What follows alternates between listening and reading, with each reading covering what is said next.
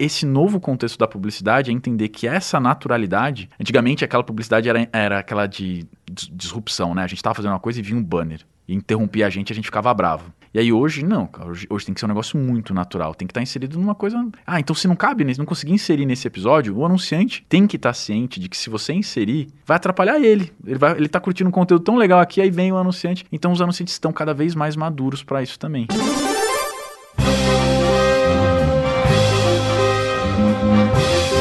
Eu sou Paulo Silveira. Eu sou o Rodrigo Dantas. E esse é o Like a Voz.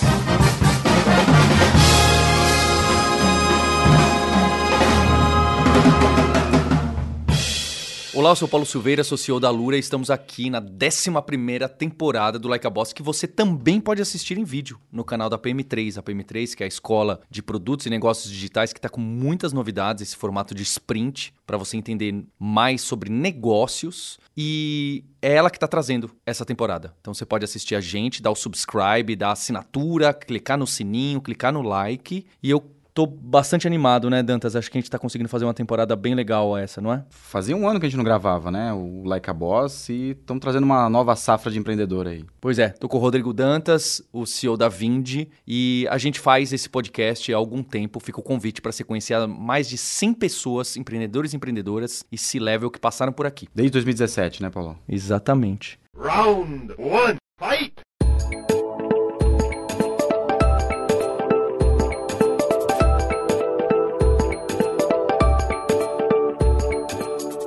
Hoje eu tô com o Felipe Oliva, que é um dos fundadores da Squid. E acho que para começar, Felipe, queria entender de onde nasce a ideia, a necessidade, qual é o problema que você queria atacar, que você falou, não, pera lá, tem uma oportunidade aqui, tem algo que pode ser feito e pode ser entregue com de uma forma melhor, mais rápida, mais barata para alguém? Pô, primeiro, pessoal, é um prazer estar aqui com vocês. É, acompanhei todas as temporadas, sou fã mesmo. Pô, caramba, cara. Então acredito que eu venci de estar aqui já, eu venci já. Então, obrigadão pelo convite, é um prazerzão estar com vocês e espero que a galera curta aí o papo. Trazer um pouquinho da história da Squid, né? queria muito trazer aquele playbook da. Ah, a gente encontrou uma dor e a gente conseguiu resolver. Mas na verdade a Squid ela veio de, um, de uma ideia. Eu tava lendo um livro que era Contagious, que era um livro sobre viralização. E aí tinha um case lá sobre uma marca, marca inglesa, a Burberry. E aí ela tinha feito um negócio muito legal que era ela usou as fotos dos próprios clientes dentro do e-commerce. E, né, e, ao, e ao colocar as fotos dos clientes dentro do e-commerce, a, a gente que é cliente, a gente se identificou, né? E aí a gente começou a divulgar para a família,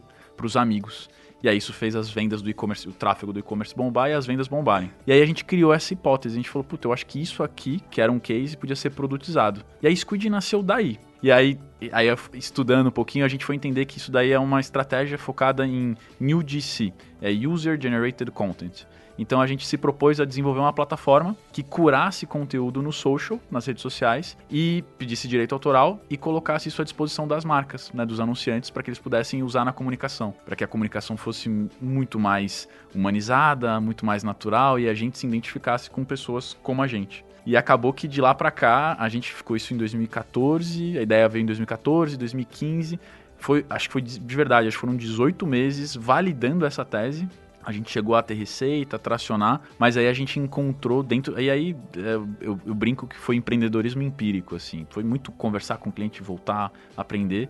A gente encontrou essa oportunidade que as marcas, né, os anunciantes, não estavam tão interessados nos conteúdos. Eles estavam mais interessados nos autores dos conteúdos né, que são os influenciadores. Naquela época ninguém falava influenciador. Ah, então, existia influenciador em 2014? Como é, como é que eles eram chamados? Existia... É, não, não existia. Existia e... um youtuber. Né? Exato. Né? Existiam os, os, famosos, né? Na época é, que tava que era todo case que vinha era a Pugliese, né? Então as marcas já estavam começando a olhar para isso, mas aí já era um nível mesmo de celebridade digital. É, tá, eu, então... acho que esse mecanismo que hoje em dia a gente chama de influenciador, influenciadora, cabe muito o micro-influenciador, aquele que é totalmente contextualizado. Ou nichado, né? E também. que não, ninguém está se importando muito com o lifestyle da pessoa. É? Então, mais nichado, menor e que é mais potente para proporcionalmente. Foi exatamente aí que a gente entrou. A gente começou a ver que o mercado como um todo não tinha tecnologia para identificar esses influenciadores de nicho, os micro-influenciadores, e não tinha tecnologia. Aí você começa, aí você aí comecei a encontrar as dores de verdade.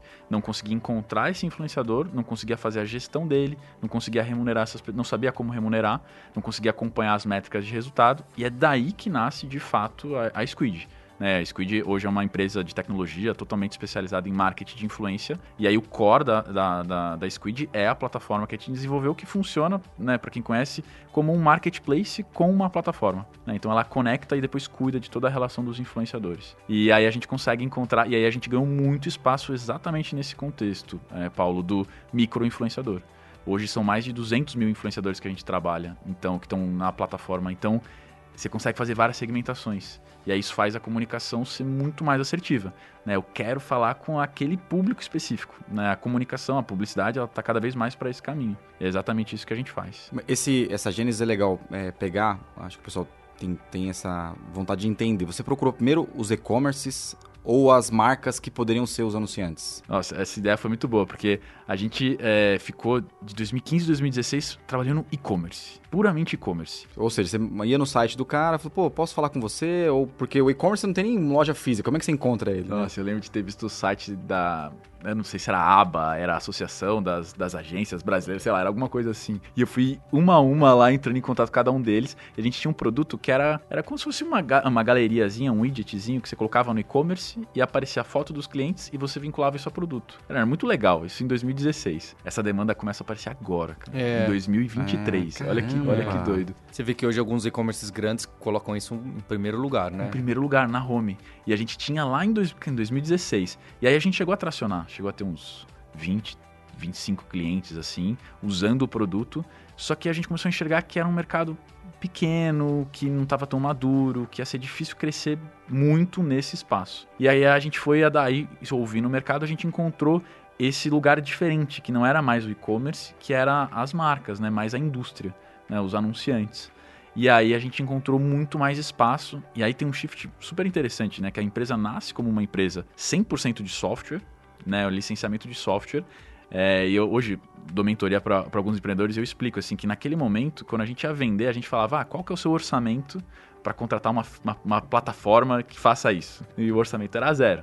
Quando a gente começou a ir para esse caminho dos influenciadores, a, gente, a nossa proposta de valor acabou entrando no mercado de mídia, que aí é um mercado já bilionário de investimentos. Que já tem estrutura de orçamento, planejamento, mídia, né? É, e aí o jogo era diferente. O jogo era ser uma alternativa ao, ao Face, ao Instagram, ao Google. Então a gente se posicionou. Aí 2016 para 2017 a gente se posiciona nesse mercado mais de mídia. E aí é onde a empresa começa a, a de fato tracionar e, e, crescer numa velocidade muito maior. Mas é porque a, a percepção de valor, a, a, a, entrega era muito parecida, o algoritmo mudava, a plataforma pouca coisa, mas a entrega de valor era muito maior. Né? Os clientes começaram a ver os posts, né? Os, as interações, então era o alcance, as impressões, o engajamento, os likes, os seguidores. E aí, aí o cliente colocou a gente nessa caixinha.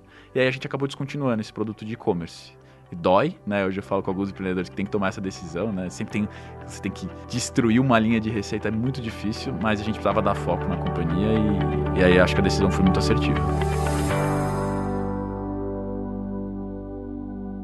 Round 2, fight!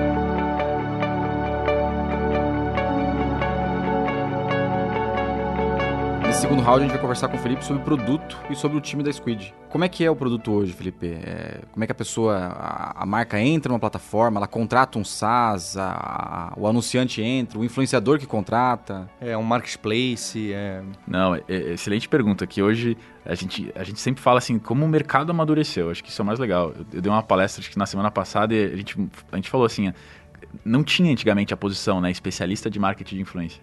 E aí hoje você passa nas empresas, essa, essa profissão ela foi criada, enquanto a gente estava desbravando o mercado. Então hoje a gente tem três formatos diferentes, assim, de forma bem resumida. A gente tem um formato de campanhas, né, que ele funciona muito como essa cara de mídia, onde o cliente ele entra na plataforma, ele preenche um briefing e aí ele coloca as segmentações que ele quer. Então, ah, eu quero atingir esse público, né, com essa com essa idade, com esse gênero, dessa localização, e a plataforma encontra para ele quem são os influenciadores que falam sobre aquele assunto. Aí o cliente entra, aprova os influenciadores, aí passa o, os do's and don'ts, né? O que, que o influenciador pode fazer, o que, que não pode hum. fazer.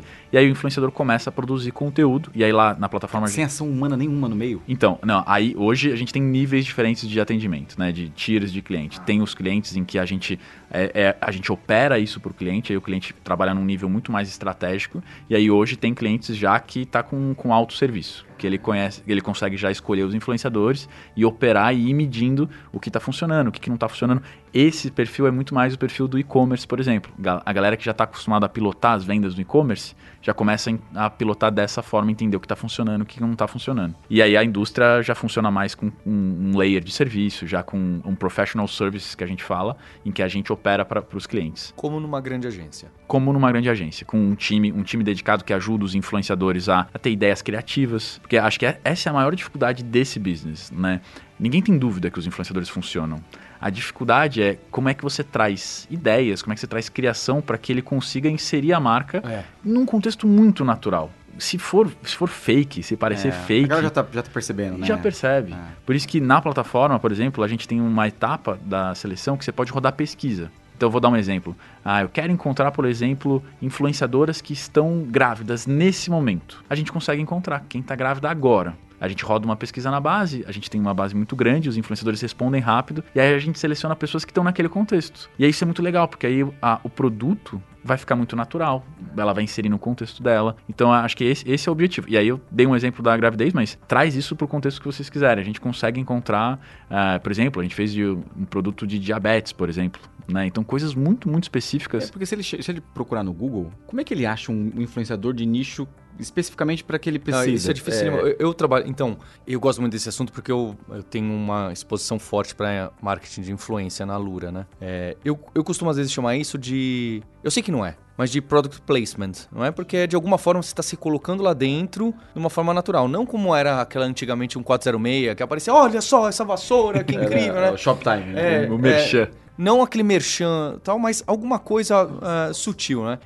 Eu, inclusive, considero eu e o Dantas somos micro-influenciadores de um nicho é, em, empreendedor, é de tech, fintech, é um pouco de tecnologia. É, tem pessoas que já conhecem a gente, mas tem pessoas que nunca vão conhecer. Acho que é, é bem onde é interessante para marcas que têm produtos muito específicos e não são é, é gigantes. Eu não estou vendendo é, tênis ou refrigerante, né? acho que é, é, bem adequado. E o desafio é fazer isso mesmo acontecer, né? Tanto quando a gente tá falando aqui o Like a Boss, eu falo, poxa, como que eu vou falar da Lura aqui e do canal da PM3? Ah, aproveita que dá. Então, tem esse, esses pensamentos de como encaixar muito bem pro storytelling que, que a gente tá contando. Tanto que tem vezes que tem episódio aqui que eu falo, poxa, esse episódio não, a falar da Vind ou da Lura não encaixa tão bem. Então deixa. Porque no próximo vai dar e a pessoa vai criar essa conexão. Então eu imagino que também o papel é, de vocês é educar, especialmente quem é mais novo, tá estourando o TikTok, o Instagram ou, ou, ou o Twitch, fala, não, peraí, olha, você tem que tentar colocar assim, você tem que se comunicar com, com o patrocinador, senão você vai perder. Então falta um jogo de cintura também para as pessoas, por melhor que elas sejam, como comunicadoras e, e como influenciadoras. Né? Nossa, totalmente, Paulo. Acho que você falou absolutamente tudo. É, e essa é a maior dificuldade. Tem alguns influenciadores que, que perderam a mão, né? E começaram a fazer muita coisa que ficou fake, aí se queima um pouco, aí depois é difícil se recuperar. Então,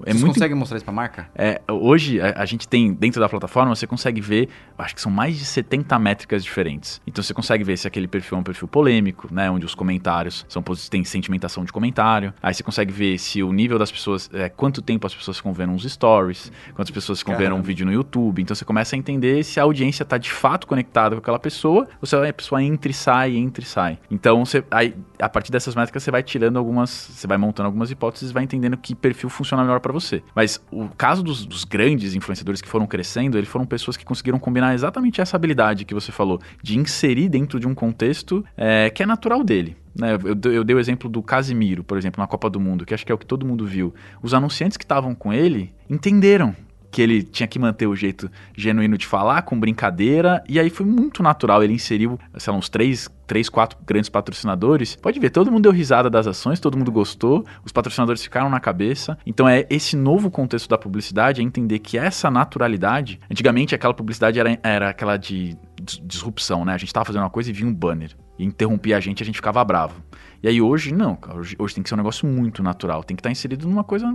Ah, então se não cabe, não conseguir inserir nesse episódio, o anunciante tem que estar tá ciente de que se você inserir, vai atrapalhar ele. Ele, vai, ele tá curtindo um conteúdo tão legal aqui, aí vem o anunciante. Então os anunciantes estão cada vez mais maduros para isso também. Então, mas essa, é, essa é uma dificuldade. E aí a gente tem um time que ajuda um influenciador a. a, vai, a gente dá muita liberdade criativa, que é o que a gente acredita. É o influenciador, ele tem que ter total autonomia para fazer o conteúdo do jeito dele, né? né, sem a gente atrapalhar, porque aí que tá, aí que tá a mina de ouro é exatamente aí, mas a gente dá insumos criativos para que ele consiga fazer isso. Porque também viver de conteúdo, vocês sabem o quanto é difícil. É 24 por 7. A galera fica produzindo conteúdo lá sem parar. Uma hora a gente esgota, né? Uma hora não sei mais o que fazer, não sei mais quem trazer, o que falar. Então é um desafio. E aí eu dou essa dica para as marcas. As marcas às vezes têm que, quando você traz várias ideias que são possíveis, ativações, experiências, os influenciadores adoram. Então aí o ideal é que tenha essa relação que a gente fala de cocriação. Né? A marca dá espaço, o influenciador também escuta o, a dor da marca para entender como ajudar, e aí os dois juntos resolvem o problema. Ah, como eu vou produzir conteúdo? Esse é o melhor cenário. E aí é um pouco desse meio de campo que a gente faz. Imagino também que vocês devem ter analisado a, a, história de influenciadores que eram micro, micro influenciadores mesmo e com a plataforma cresceram de uma forma que, opa, peraí, né? E, e esse efeito de rede também deve acontecer assim, porque eu preciso estar na Squid para acessar tal marca, né? Então, acho que esse é legal do, da Squid, desse efeito de rede, que é o impacto tá na marca, mas eu imagino quantas histórias vocês conhecem de influenciadores que começaram com vocês e hoje estão gigantes, né? Ah, nossa, esse, esse é um plano, a gente tá devendo, a gente precisa fazer uma campanha nossa com essas histórias. Já tá lá, tá num backlog nosso lá, porque tem coisas muito legais. Tem influenciadores que viraram, por exemplo, apresentadores de TV regional, né, começaram lá pequenininho e ganharam seu espaço, ganharam seu programa de TV, né? Então, as coisas tem várias outras histórias muito legais de coisas que aconteceram. A gente está reunindo algumas delas, mas a gente precisa soltar isso daí. Mas esse efeito do Jerry, antes que você falou, era a principal pergunta que todos os fundos faziam, né? Porque a nossa história foi uma história meio bootstrap. E aí todo mundo fala, pô, mas como é que você não tinha dinheiro para investir em marketing para adquirir né, uma base de influenciadores? E aí acho que a gente estava no lugar certo, né? No, no, momento certo. A gente foi, acho que foi uma das primeiras empresas a começar a trazer esse conceito. E aí a gente começou a fazer um negócio que era muito assertivo. A gente entendeu que os influenciadores atraíam outros influenciadores. Então a gente começou a fazer member get member. Né? Então a gente começou a, a, ter uma primeira base lá, sei lá, de mil influenciadores. E essa base a gente começou a, a convidar ela para fazer campanha com a gente e convidar outros influenciadores. E aí tem gamification na plataforma, um negócio lá. E a gente tinha um, um CAC, né? Um CAC voltado para o influenciador muito baixo até hoje ainda, ainda é muito baixo.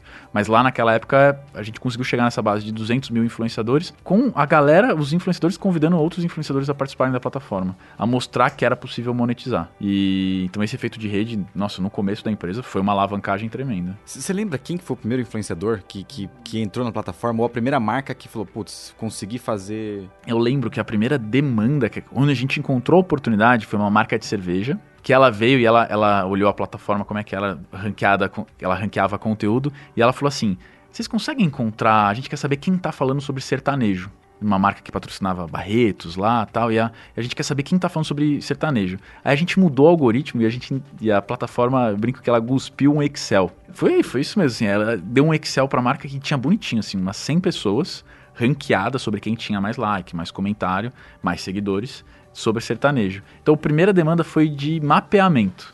Então, tinha uma lista de influenciadores, mas acho que isso foi importante. Nessa época, a gente não tinha o contato dos influenciadores. A gente olhava dado público e organizava esses dados. E aí a gente passou essa lista. E aí, eu lembro até hoje, a agência pagou uma nota.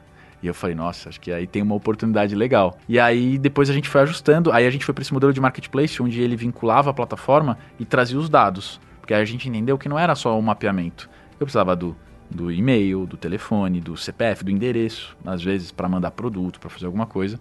E aí a gente foi para esse modelo que não é mais olhar o mapeamento e é realmente ter o cadastro. E aí, eu não lembro quem foi o primeiro influenciador, mas, mas aí eu lembro que, que esse efeito de rede foi muito importante. A base começou a crescer num ritmo que nem a gente esperava. E hoje, sobre o modelo é, de marketplace, assim, é, quem paga o quê? Tem take rates, tem mínimo, tem máximo? Como que funciona o, mecanismo geral. Eu imagino que, né, como você falou, tem vários tiers, tem várias opções, mas no geral, de onde que vem o dinheiro, para onde que vai e como fica? Perfeito. E hoje, eu estava até falando, né, a gente tem esse modelo da, da campanha, né, que é esse modelo mais de mídia, mas hoje a gente já tem o modelo do, do software puro, que é um white label. É para aqueles clientes que querem marketing de influência acabou virando tão relevante para algumas marcas que tem alguns clientes que eles, eles precisam criar sua própria rede de influenciadores. E aí eles conseguem pegar a nossa plataforma igualzinha, com a, com a identidade do cliente e aí ele consegue criar a própria rede dele. É, tem uma, por exemplo, uma rede de academias que isso é muito legal, porque essa segunda aqui eu acho que é um, uma aposta nossa já de anos e agora a gente começa a ver cada vez mais tração.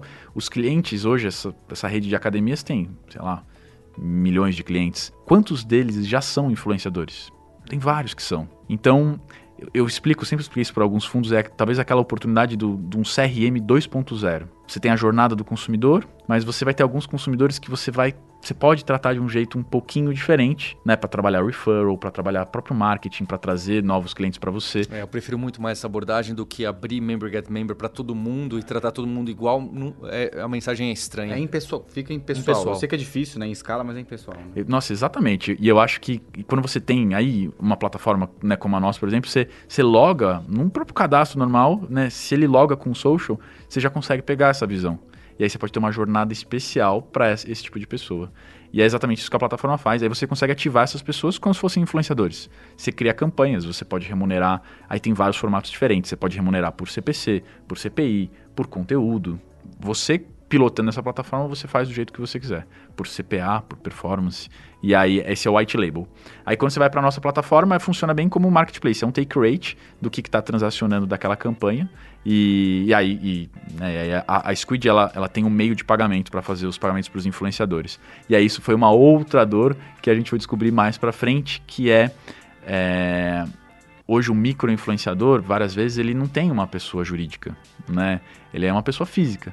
E aí tem várias implicações nisso, são impostos que precisam ser retidos. E ninguém né, fazia direito isso. Ninguém se preocupava com isso. E aí a gente veio com. A gente tem um módulo lá onde a gente já faz. Se ele é pessoa física, se ele é pessoa jurídica, já fica tudo retido na plataforma. E aí a gente explica os pagamentos para eles quando, no final da campanha.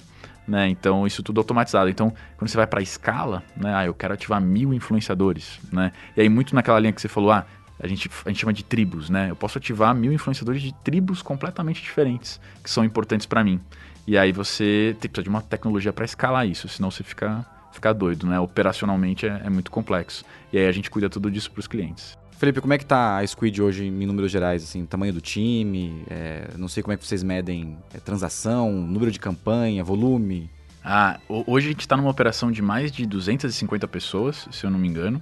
Então a empresa ela, ela veio crescendo num ritmo, acho que o mercado como um todo, né? Acho que, é, acho que isso é o bacana de estar no, no momento certo, no mercado certo, que apesar dos, né, do, do, mercado externo, das coisas que acontecem, marketing de influência, quando você faz o recorte da publicidade, acho que a publicidade esse ano vai ser um ano pouquinho de recessão, mas quando você faz o recorte para a marketing de influência, ele é um mercado que ainda segue crescendo é, dentro de, desse recorte específico, né? Então a empresa está bem posicionada e a questão de, de, ter tecnologia acabou sendo um grande diferencial, porque quanto mais esse mercado cresce, cada vez mais os anunciantes estão precisando usar o recurso de forma inteligente, entendendo como fazer, e aí é inevitável você precisa de tecnologia, só o serviço acaba, você acaba não tendo a visão do todo. Então a empresa ela continua crescendo bastante, a gente cresceu é, a gente procura sempre acompanhar a métrica principal da empresa sempre foi assim a quanto dinheiro a gente está conseguindo trazer para esse mercado né porque ainda é quando você faz o recorte da publicidade ainda é muito pouco que vai para marketing de influência. É mesmo, é muito pouco. É, ainda né? é muito pouco, né? Porque, Porque o, o, o resto é muito grande, né? É. que o, o resto, é, é muito grande, grande, o resto é muito automatizado. Isso. Aí você tem, né, você tem, você tem TV, você tem próprias plataformas, né? Você tem, você tem Ads, você tem Google, tem Meta. Então assim, ainda tem muito dinheiro transacionando nisso daí, por isso que marketing de influência acaba sendo um mercado pequeno. É, já toda hora me perguntam os números, eu acho que é, que esse dado ele se mistura bastante, porque tem os pagamentos das celebridades, que tem gente que coloca dentro, que não coloca, mas acho que quando você junta os principais players ali, você vai entender que puta, é um mercado hoje aqui no Brasil que deve estar girando um bilhão de reais, por aí. Né? É o meu palpite. Ainda é pouco perto né, dos volumes de publicidade que são investidos. Então, a, então, em, em, cima desse número, a gente sempre fica se orientando a, a, ter cada vez mais participação dentro desse, desse 1 bilhão, 1 bilhão e meio, sei lá, alguma coisa nesse sentido. Então, a gente quer crescer sempre esse número, trazer cada vez mais, mais recursos para cá. E aí tem uma outra métrica que a gente acompanha, é quanto desse dinheiro, que eu acho que é muito legal de falar para a galera, quanto a gente está conseguindo distribuir para os influenciadores. Né? E quantos a gente quer cada vez mais, a gente acabou de lançar um estudo que é o censo dos criadores de conteúdo do Brasil. E a gente está trazendo uma fotografia para o mercado quem é essa pessoa, quanto ele ganha. Ele já conseguiu, ele ou ela já conseguiu substituir o emprego principal por isso. É, eles querem substituir o emprego principal, não conseguem. Então a gente está cada vez mais trazendo que esse foi um mercado que cresceu, mas ele cresceu um pouco de forma concentrada. E aí a gente tem trazido uma métrica que é cada vez mais como é que a gente está distribuindo esse dinheiro. Então a gente ativa, acho que mais são mais de 20 mil influenciadores por ano. E então a gente quer cada vez mais crescer esse número para conseguir cada vez mais dar oportunidade para mais criadores crescerem e se profissionalizarem. Esse é um assunto que me interessa bastante, né, porque realmente a gente trabalha bastante com isso, especialmente na parte do B2C, não é? Porque quem vai aprender tecnologia. Eu, eu coloco bem essa associação, tá? Quem quer entrar numa carreira de tecnologia precisa de um, de um certo uma certa dedicação. E, e a minha associação, óbvio, eu posso estar completamente errado, mas é assim que a gente trabalha. É com as pessoas que estão no YouTube ou no Instagram vendo conteúdo com mais profundidade. Então, todo mundo vai assistir Porta dos Fundos, mas nem todo mundo vai assistir um, um vídeo sobre como o telescópio James Webb foi criado, por que atrasou tanto, se tem participação da agência europeia ou não. São poucas pessoas que vão assistir isso. Poucas, né? Proporcionalmente. Porque exige uma concentração, exige um tempo, exige uma dedicação. Você fala, não, eu quero entender mais do mundo, né? E eu acho que nas profissões de tecnologia e talvez profissões de exatas no geral, exige um mecanismo. Você fala, não, peraí, eu preciso entender isso. Mesmo que eu não vá usar, eu não vou criar foguete nenhum e, e nenhum é, satélite. Então, a, essa é a associação que eu faço para o meu, pro meu nicho, né? E aí vai ter diversos outros nichos. E para procurar isso, eh, tem realmente esse professional services que você chamou. Porque se eu for acessar a plataforma da Squid, eu sou uma empresa média, e eu não sei direito, eu preciso atrair esse tipo de público. É só quem já fala desse assunto? Não, né? Porque eu quero um funil, um topo de funil maior, normalmente. Eu quero fazer o awareness, eu quero fazer ou algo já um pouquinho mais embaixo, mas ainda é topo do funil. Então, esse tipo de trabalho profissional que envolve pessoas conversando com pessoas e discutindo, tendo ideias, me parece inerente ao seu negócio, né? A gente trabalha muito com a Mari Mafra da Plisken, que é uma agência. Ela tem uma agência, quero trazê-la aqui no Like a Boss, aqui no, ela mora é, em Miami, então é um pouco complicado. E tem esse trabalho muito de discussão, de discovery, de conversa. Que eu imagino que para uma empresa que tem 250 pessoas, como a sua, às vezes você fala, não, eu quero uma coisa muito mais tech-enable, né? Converso com fundos. Hoje eu estou num ecossistema de startup, empresa, aí o pessoal fica olhando e fala, não, ó, tem muito profissional. Você está tendo. Para escalar, você está tendo que contratar mais pessoas de marketing. Eu entendo essa crítica, eu sou meio contra essa crítica, tá? Eu gosto do seu modelo, eu prefiro, eu acho que quanto mais professional services, melhor. Mostra que você tem um, um diferencial, tem um desafio humano aí que é difícil de você é reproduzir. difícil até replicar, né? Exato. O mercado não consegue replicar isso. Né? Exato. Né? Esse é um diferencial, é uma barreira, tá? É uma barreira. É... Então, eu queria saber como que você encara isso hoje. Você tem um sistema, uma plataforma, um SaaS, que inclusive você me assustou aí, pode ser white label, outras pessoas vão usar. Vão falar, olha, rede de influenciadores desse refrigerante aqui, vem você também ser influenciador, né? Cria até um, um, né, comunidade. Um, uma comunidade legal. É, hoje a gente tem na empresa, eu recebo mensagens e falo, não, queria ser influenciador seu. Aí eu falo, não, olha, não faz sentido. Não, mas eu faço de graça, porque a pessoa já sabe que a gente tem um rótulo. A pessoa fala, nossa, patrocinado pela Lura, então essa pessoa faz algo que faz sentido, né? Você cria uma marca para os influenciadores quererem estar com você. É algo muito legal. É uma marca que tem goodwill, né? E que tem uma boa intenção, né? Então eu queria entender como que você trabalha hoje com essa parte tech pura e essa parte que é quase pessoas pura, né? Tech intensive e aqui é people intensive, não tem mu muito jeito. Sim, nossa, muito legal, Paulo. Podia ficar meia hora só, só respondendo tudo isso, cara. É, porque eu vivi um dilema de, né, no nosso mercado, né, de, de, de venture capital, tudo isso, durante muito tempo, cara, eu pense, é, foi minha primeira empresa, né? Squid é minha primeira empresa. Então eu comecei muito novo, né? E obviamente ainda tenho as minhas inseguranças, mas naquela época tinha muito mais. E eu recebi vários conselhos de várias, várias, várias pessoas é, que sempre. Todo mundo apontou para o negócio ser um SaaS, um puro SaaS. Isso em 2016. E eu olhava para aquilo e eu falava assim, pô, entendi, ah, entendi todas as vantagens do SaaS, a escalabilidade, as margens, eu entendi tudo. Só que eu olhei para o cliente e eu olhei para um cliente não maduro, para o SaaS. E aí eu falei, ah, legal, tem um jeito que a gente corrige isso. A gente faz education, né? E aí a gente tem um case brasileiro brilhante que eu acho que é resultados digitais, de como eles educaram o mercado. É, e naquela época, né, pensa que os recursos eram muito menores né, do, que, do que são agora. E, e, mas essa tese de education é uma tese extremamente, na minha visão, complexa de ser implementada e, e assim, e precisaria de muito recurso. E eu, recém saído da faculdade, sem histórico nenhum, eu falei, olhei pro meu sócio, eu falei, eu acho que a gente não tem punch para fazer esse play. E aí, sendo bem honesto, depois mais maduro, eu entendi que não era para mim também. Eu tinha um perfil muito mais, muito mais drivado no cliente, em ter o contato, em trazer esse tipo de receita, em muito, muito, vendas. E aí a gente começou a assumir esse modelo que era Tech Enable, né? Então ele tem tech como diferencial. Hoje a gente tem um time de produto extremamente robusto, que é super importante dentro da, da, da, da, da Squid. Mas a gente começou a, a, a entrar e colocar um layer de serviço onde a gente operava para os clientes. E foi exatamente isso que vocês falaram que aconteceu. Antes o cliente ele operava sozinho a plataforma e ele não sabia direito falar com o influenciador, não sabia direito quanto pagar, como fazer. Então assim, tinha um monte de dor para resolver naquela época que a gente não estava maduro, o mercado não estava maduro. Eu não sabia como resolver, o mercado ainda não estava maduro para absorver e o cliente usava e não, não gostava, usava e não gostava. Quando a gente começou a pilotar a plataforma para o cliente, o cliente começou a amar e rodar e voltar e voltar e voltar. Foi aí que a gente entendeu que tinha espaço para esse modelo, né? E, e, eles ficavam com a gente mais tempo, então criava todo esse stickness e, e a gente encontrou nesse modelo, falou, putz, isso aqui é o que o mercado tá, tá, tá maduro para absorver agora, né? E aí podia ser que demorasse um pouquinho mais para o SaaS. Só que aí foi isso que eu falei. Agora, né, seis anos depois, sete anos depois, agora o mercado está atrás do SaaS, está maduro. Hoje tem gente querendo operar e aí a gente também tem esse tipo de oferta. Por isso que Hoje eu não gosto muito assim da gente. Acho que eu sou muito drive, continuo muito travado pro cliente, assim, são níveis de clientes diferentes. Então, não é só um playbook que funciona. Hoje eu questiono muito né, aqueles, o playbook, sei lá, de 10 anos atrás, assim. A gente tem que sempre questionar, sempre ouvir o cliente. Então, é, acho que foi isso que eu fiz e acabou dando muito certo para a companhia. É, eu também era bastante criticado em relação a professional services em educação. Educação também é um mercado difícil para para venture capital porque ele também é people intensive. As pessoas, não, mas depois a plataforma digital não é assim. A verdade é que não é assim. Então muita gente acha que se enganou, é muito intensivo, até em capital.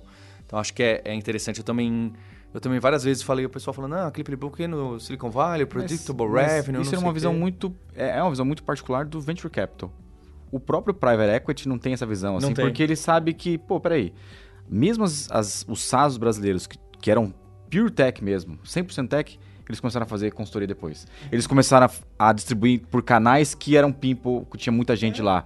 Então, no Brasil, é, é, eu, eu, eu, tenho uma experiência é, particular com um executivo de uma grande corporação americana que veio para o Brasil, e aí fomos almoçar com ele e perguntou, por que, que o cliente brasileiro quer visita presencial? Eu não consigo entender isso, porque lá nos Estados Unidos eu vendo software de um milhão de dólares por call. Eu falei, cara, é latino. Você tem que ir lá apertar a mão, você tem que ter um professional services acompanhando a implementação. Acho que é um pouco da característica do Brasil, assim, mas não conheço nenhum SaaS que foi 100% SaaS até o final. Assim, tem que ter uma parte de professional service, de consultoria. Ah, acho que esse ponto que, que vocês trouxeram, acho que é super importante, porque essa é uma das coisas que eu tenho levantado cada vez mais a bandeira. Acho que o que, o que é muito importante na nossa indústria, a gente nunca perder a visão da plataforma. Sabe, se você pensar, putz, no futuro, isso. o futuro vai ser assim, isso aqui, é isso aqui eu posso automatizar no futuro, pode funcionar desse jeito. Isso vai drivar e vai trazer eficiência, vai trazer escalabilidade, vai trazer tudo isso. Mas às vezes você está começando, aí você já começa a querer fazer tudo isso muito cedo. Eu, hoje eu, eu tenho um nítido para mim. Se eu tivesse seguido o caminho do SaaS, o mercado não estava pronto. Não talvez, teria né? sido essa história. Eu tenho, eu tenho certeza. Porque não estava pronto, eu ia ficar batendo eu ia crescer e estagnar muito rápido usem, ali. Usem, usem, é importante, faz é. sentido. Não, a Salesforce, né, porque acho que é um, um dos maiores cases SaaS do mundo, ela tem uma, uma intensidade de gente vendendo, implementando mesmo, gigante. É. E se você pensar em Google Ads, Meta, é. Facebook, você tem um executivo de conta é que pega a sua mão e vai lá, não, é assim, ó, vai Perfeito, aqui, é isso, é exatamente. É tudo automatizado, todo mundo consegue fazer sozinho uma campanha no, no Meta lá. Mas, pô, você tem uma agência, você tem, você tem a agência, você tem o executivo que está lá, o key account que vai lá que vai cuidar. Então, assim, é. Tem, tem umas nuances no mercado que a gente tem que ficar, ficar atento. Não, eu não gosto assim do. Eu não gosto do binário. É isso ou não é isso. Eu acho que tem vários meios do caminho que. vários caminhos que a gente pode seguir que pode dar certo.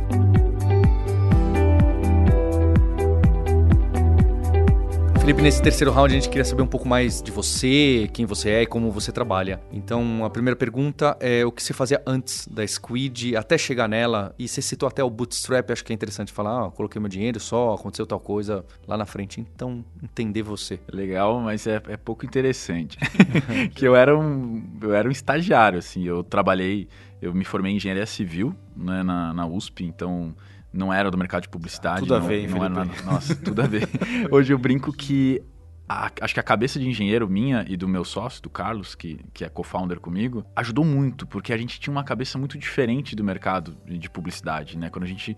E aí você começa a ver oportunidade. Verdade. Você começa a enxergar. A gente vê que todo mundo enxergava do mesmo jeito. E a gente vinha e provocava e já, já tinha. Um...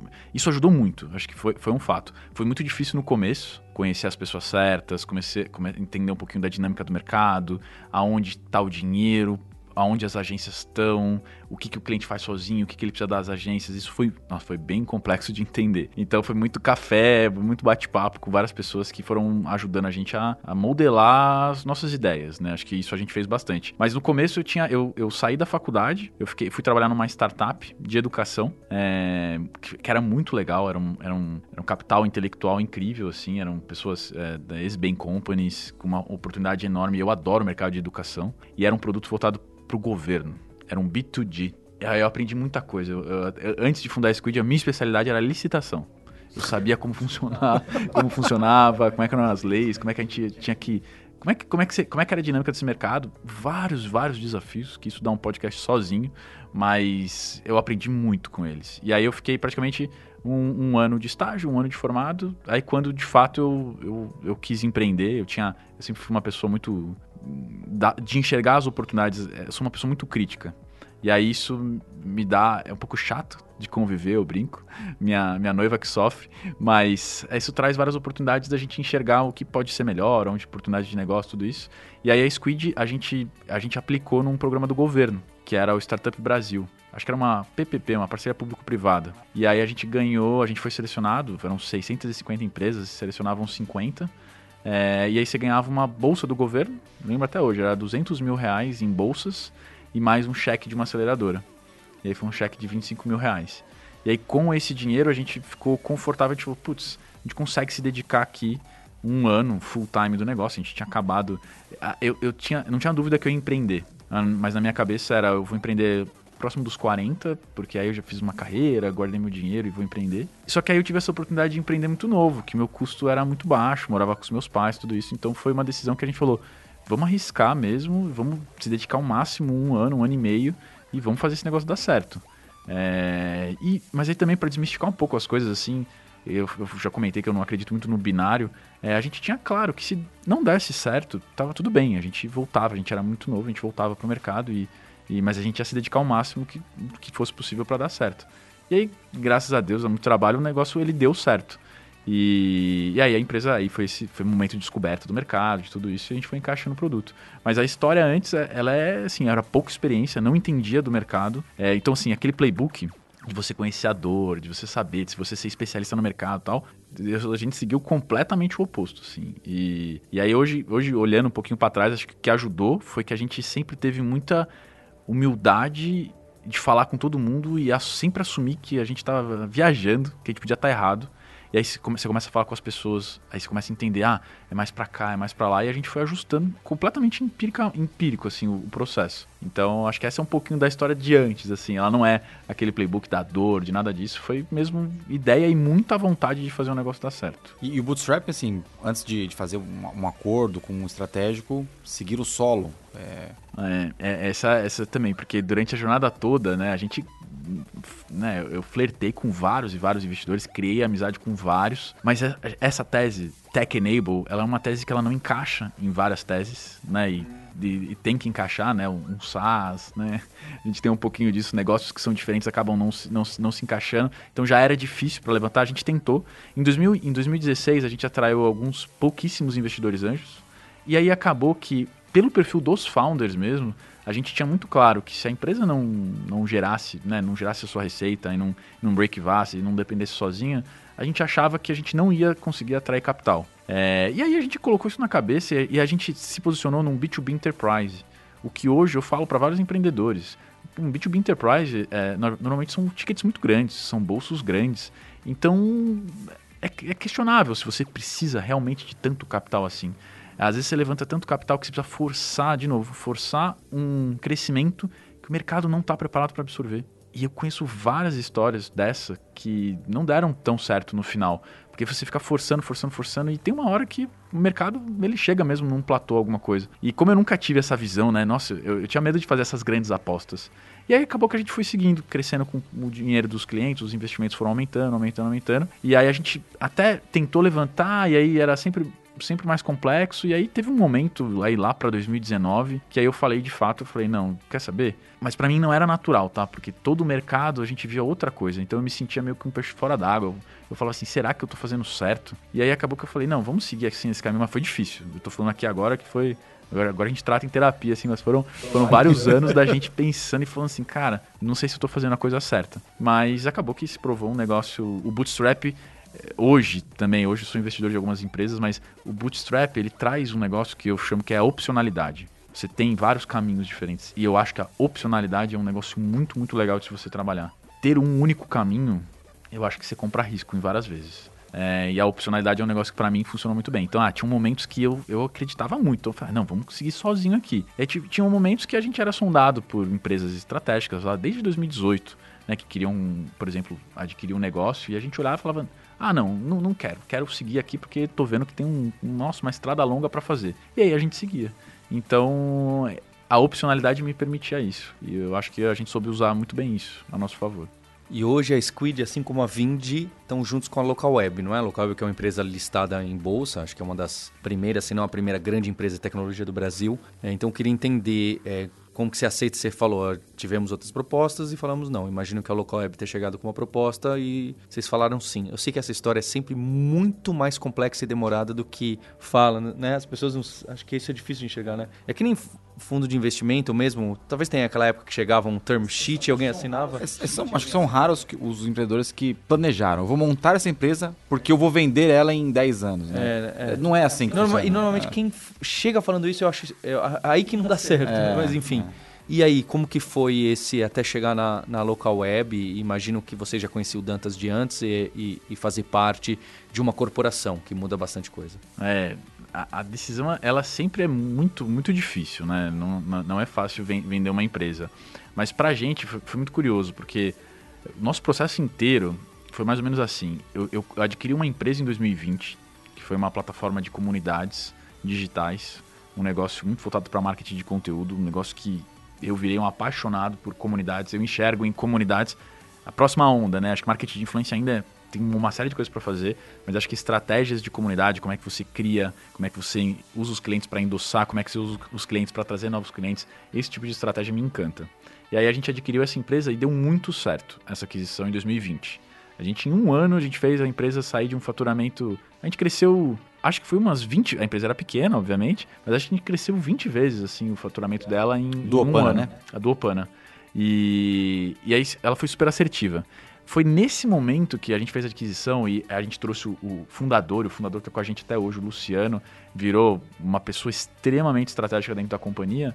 É... Baita cara de produto, né? Exato. É. E eu, aí, olha só, aí oito anos eu, eu falo assim, eu não tinha uma pessoa de produto. Tinha uma pessoa de tecnologia, um CTO, tudo isso, mas eu ainda. Aí eu vi a diferença. Eu vi a diferença que é ter, ter uma pessoa é, do, do, lado com essa visão de produto. E aí, mas porque essa tese deu muito certa, a gente começou a, a conversar com os fundos para fazer um investimento, para captar uma rodada e fazer um crescimento inorgânico. É, a empresa ia super bem, tá crescendo muito, com, com boas margens, tudo isso. E aí a gente montou uma tese realmente de virar um ecossistema, como a Local Web. E, e aí a gente rodou, a gente estava já com, com alguns cheques dos fundos, só que a gente começou a ser abordado por alguns estratégicos também com teses diferentes. E aí a gente resolveu fazer um conduzir um, cara, uma conversa com todo mundo junto, entendendo os planos, entendendo o que, que o que, que tinha mais risco, o que, que agradava os acionistas também, ponderando tudo isso. E acabou que a, a Local Web, puta, a gente teve um, uma afinidade enorme pelos empreendedores. Liguei pro Dantas para perguntar como é que estava a experiência. E isso tudo ajuda muito, porque o plano da Squid né, era um plano de que eu queria me aliar a alguém que pudesse me fazer crescer muito mais. Acho que esse era o plano. Porque senão a gente continuava sozinho. E aí na local web a gente encontrou essa tese de democratizar o marketing de influência, né? Aqui a gente está falando, a gente, a gente sempre foi muito enterprise, mas a gente sempre enxergou que o marketing de influência ele deveria ser acessível. A tecnologia hoje ela é altamente automatizada, só que a gente precisava de um canal de distribuição. E aí nesse caso foi onde deu muito fit com a local web, né? A gente, a gente entendeu que se a gente somasse as, fo as forças, a gente conseguia ir muito mais longe, porque a gente sempre foi muito forte no enterprise mas a gente enxergava muita oportunidade no SMB, só que a gente achava que a gente querer conquistar esse território sozinho era muito mais uma. A gente ia comprar risco. E acho que é isso que às vezes, é, essas são provocações que eu gosto de fazer, porque é, é, outra persona, é outro tipo de, né, como é que eu trabalho, qual é a recorrência que essa pessoa quer trabalhar. Isso a Local Web tudo já, já conhecia, né, já tinham produtos, já estava conversando, já estava cruzando produtos para esse público. E aí, é, acho que essa tese de negócio bateu muito o, o santo, mas aí quando a gente conheceu as pessoas, a gente também ficou muito confortável. Sendo muito honesto, assim, o processo local web muito madura na conversa e a gente as trocas muito ricas, conversando, enxergando um negócio em conjunto. E aí a gente ficou muito mais confortável por seguir por esse caminho. E mas enxergando que não, era, era, a gente queria continuar muito ativo, né? Tanto que hoje a gente ainda a gente continua, a gente está já integrado em várias coisas, mas a gente continua ainda uma unidade mais apartada, encontrando essa sinergia com calma acho que isso era uma coisa que eu não queria abrir mão. Eu, já, eu vi muito negócio, muito M&A sair, que você precisa ser obrigado a encontrar sinergia logo de cara, ah, buscar eficiência. Isso, junta e mata time, corta é. time. É. Não é isso que você quer naquele momento, de maneira alguma. Exatamente. Então esse foi um dos cuidados. E aí, nas conversas com a Locob, putz, ficou claro que, que era a melhor opção pra gente seguir. A gente tá, já completou um ano, um ano e meio, acho que quase, super feliz, com um monte de coisa pra gente conquistar junto ainda. Tamo, tá no comecinho, assim. Tem muita coisa pra gente ainda buscar, muita geração de valor a ser feita. Felipe, como é que você organiza seu, seu dia a dia com milhões de mensagens, é, reunião com marca, é, mensagens no WhatsApp? Ah, hoje, hoje eu, eu, sou, eu sou uma pessoa que gosta de rotina. Né? Então eu gosto, gosto bastante de rotina. Então é, eu gosto de acordar lá. Um bom engenheiro, né? É, eu sou, sou nesse sentido sou, sou, meio metódico assim. Mas hoje, hoje, graças a Deus, a companhia ela, ela roda hoje com eu mergulho bastante da, da gestão. Então hoje, hoje eu consigo operar num nível bem estratégico mesmo. Então o, o nível mais de, de olhar para os resultados, entender o que está funcionando, o que não está funcionando, quais são as alavancas que a gente precisa apertar, o que, que a gente precisa mudar, é, se acontecer alguma coisa, qual é a mudança de rota que a gente precisa fazer. Então hoje o, o time ele consegue tirar todo, toda a carga realmente tática do negócio para eu conseguir focar realmente nesses, né, né, na, muito mais na estratégia nos, ah, no, no próximo semestre. Vamos falar assim, eu não, hoje eu não olho mais um mês, a gente está olhando cada vez mais com uma visão mais longe para o negócio. Então isso, isso eu me orgulho bastante, porque a gente tem um time incrível que está lá tocando tocando o dia a dia. Então, hoje eu consigo rodar, rodar muito mais assim, me organizar na rotina de. Hoje eu vou para o escritório presencialmente umas duas, três vezes por semana, porque eu ainda gosto muito do escritório. É, a gente está vendo agora algumas pessoas voltando. É, a gente ainda. Na Squid a gente está rodando no modelo ainda remoto, com, dando bastante liberdade para as pessoas. A gente tem pedido cada vez mais para trazer o time, porque a gente vê a diferença. Né? A gente vê alguns rituais que são importantes fazer presencialmente, mas eu consigo me organizar hoje. Não, não, posso reclamar da rotina, não. Hoje a gente tem os rituais com os meus diretores, os rituais com os gerentes, é, mas hoje, assim, a carga operacional, hoje o time consegue absorver bastante para mim. É, gosto muito de vir para o escritório, gosto muito de fazer esses, os almoços né, de jantares de, de negócio com alguns investidores, alguns amigos, ou com alguns clientes estratégicos, isso a gente faz bastante também. Acho que na nossa indústria, ter esse relacionamento, né, essa venda enterprise, ela é uma venda que ela vem com uma carga de. Quando ela vem com relacionamento, ela, ela, ela ganha muito mais força. Né? Então eu gosto muito de estar presente para a maioria dos clientes. É, gosto de estar trazendo, a gente traz muita palestra para dentro das companhias, para que a gente possa ser visto como referência. Então aí eu, como porta-voz, várias vezes eu vou né, pessoalmente para Eu acho muito importante ter esse, esse contato. Então, mas hoje minha rotina ela tá, não, não posso reclamar não, ela tá uma rotina bem organizada é, muito mais muito mais drivada nos, nas alavancas da companhia que a gente enxerga no começo do ano. A gente sabe, ah, esse ano vai ser um ano mais difícil. Então aí a gente hoje eu acabo pilotando muito mais um DRE, olhando direitinho o que está acontecendo e fazendo essas mudanças do que as milhões de mensagens, as milhões de coisas. Hoje não posso reclamar. Acho que a companhia está tá bem madura nesse sentido. E o que, que você faz fora do trabalho? Você citou de rotina e essa importância. Para mim também foi quando eu consegui adquirir rotina e foi muito baseado em, em hobbies, esporte, etc. O que, que você faz fora? Ah, hoje eu sou uma pessoa que tem poucos hobbies, mas eu gosto de fazer com, com intensidade. Né? Então hoje eu não, não, na minha rotina diária sempre tenho esporte, gosto muito da musculação, tenho começado a cada vez mais ir para o lado da corrida para compensar. É, ainda estou começando, acho que quero, quero evoluir bastante mas eu não tiro da minha rotina sempre de manhã fazer algum, fazer algum esporte. É, sou uma pessoa que gosto muito de. Sou um eterno curioso, então assim, eu pego alguns assuntos e eu gosto de destrinchar, então eu vejo muito vídeo no YouTube, muito artigo que eu reservo só, puta, quero estudar isso aqui, aprofundar, né? Não tem como. Eu voltei agora de Austin, do, do South By, inteligência artificial foi, foi um. Foi é, tema, é- né? é uma das minhas pautas quentes, cara. Eu tô curioso. Eu brinco com um sócio meu, a gente tenta pilotar algumas POCzinhas de algumas coisas, de alguns negócios. é, de brincadeira mesmo, pra ver se isso depois. É um hobby que pode virar um negócio depois. é, mas a gente gosta mesmo. Acho que eu aprendo muito testando e eu aprendo muito com gente. Então, parte do meu hobby, ele tá em conhecer novas pessoas, conhecer novos mercados. Então, hoje eu dou muita mentoria para vários fundos. É, quando o assunto é Creators Economy, eu sou muito acionado e eu gosto porque isso me mantém muito, muito ativo. né? tem, por exemplo, uma aceleradora que eu sou investidor e aí eu gosto mesmo de ser demandado. Porque isso me permite ver mercados que eu não conheço, então tá sempre ativo. Então é um hobby. Te mantém todo vivo, mundo, né? É, todo mundo fala, ah, mas o seu hobby é trabalhar. Eu adoro gente e negócio. Essas são, eu tenho essas paixões. Então eu enxergo mesmo como hobby. Né? E eu gosto. Acho que eu tive várias pessoas que me ajudaram, então eu procuro dar, dar esse, esse give back para as pessoas. Para mim é muito importante. Mas pessoalmente falando, é, eu gosto muito de videogame. Acho que eu jogo bastante. Tô sempre lá jogando, sempre testando um jogo novo. Acho que são, é, é alguma das coisas que, que videogame e esporte são coisas que estão diariamente na minha rotina. Queria agradecer aqui o Felipe, deixar também o, o link para Squid e também para cases que você acha interessante para que o pessoal possa conhecer. Também agradecer a PM3, que a gente está aqui no canal do YouTube, para quem quer ver o vídeo, vai lá no canal da PM3, que tá muito interessante e tem sempre conteúdo relacionado a muitas das coisas e até palavras-chave aqui que apareceu do Felipe. E aí fica um marketing bom, hein, de, de conteúdo bem Foi suave, hein? é, um linkzinho da palavra ali, das métricas, do B2C para coisas relevantes aí de produtos e negócios digitais. Obrigado, até a próxima. Valeu.